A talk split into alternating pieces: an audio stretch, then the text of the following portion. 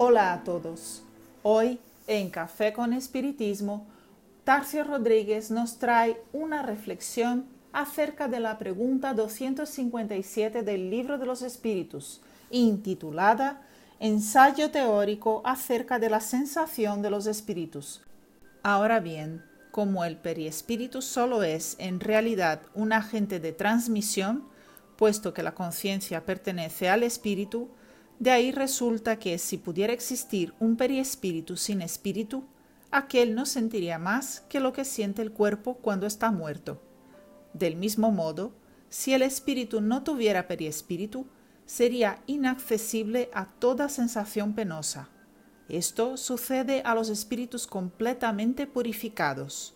Sabemos que cuanto más se purifican, más etérea se torna la esencia del periespíritu, de donde se sigue que la influencia material disminuye a medida que el espíritu progresa, es decir, a medida que el periespíritu se vuelve menos denso.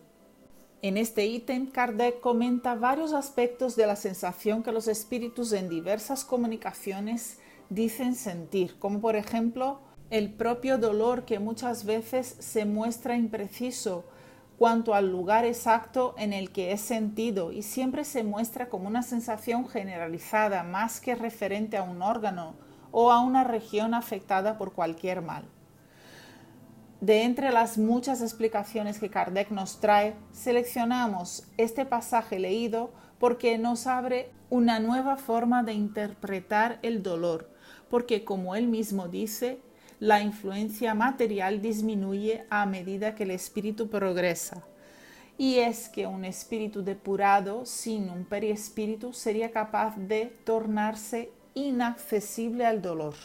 Él se refiere aquí al espíritu desencarnado, pero dice más adelante que purifícate nutriendo buenos sentimientos, practica el bien, no des importancia a las cosas de este mundo que no merecen, y entonces aunque revestido del involucro corporal, ya estarás depurado, ya estarás liberado del yugo de la materia.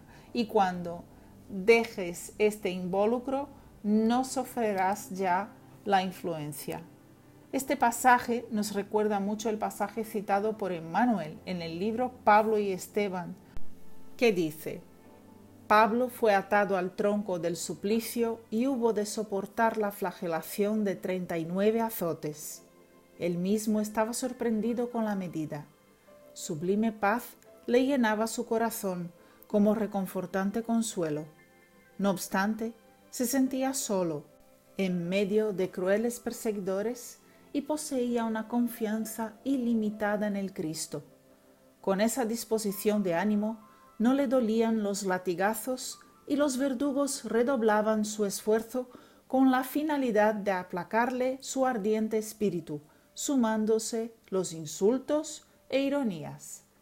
En esa prueba dolorosa comprendió con alegría que había alcanzado la región de la paz divina en su mundo interior, que Dios concede a sus hijos después de las luchas acerbas y continuas, mantenidas por la conquista de sí mismo.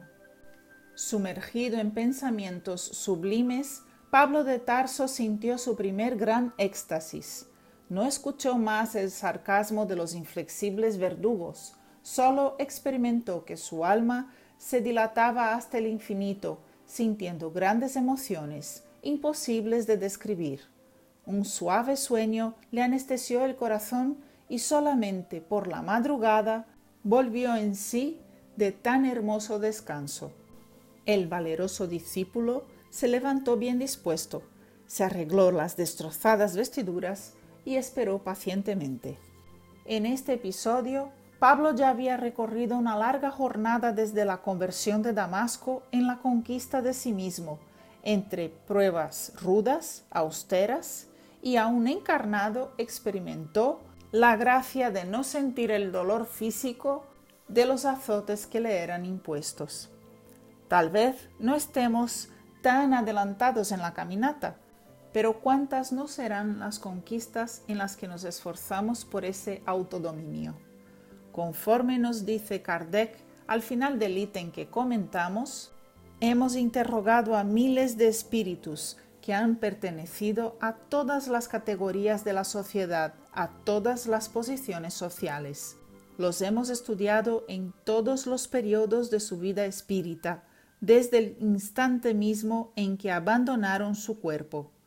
Los hemos seguido paso a paso en esa vida de ultratumba para observar los cambios que se operaban en ellos, en sus ideas y sensaciones. Desde ese punto de vista, han sido los hombres más comunes los que nos proporcionaron los elementos de estudio más valiosos. Ahora bien, siempre hemos observado que los padecimientos guardan relación con la conducta cuyas consecuencias los espíritus sufren y que esa nueva existencia es la fuente de una felicidad inefable para los que han seguido el camino del bien. En conclusión, si sufren es porque así lo han querido. Solo deben culparse a sí mismos, tanto en el otro mundo como en este. Un gran abrazo a todos y hasta el próximo episodio de Café con Espiritismo.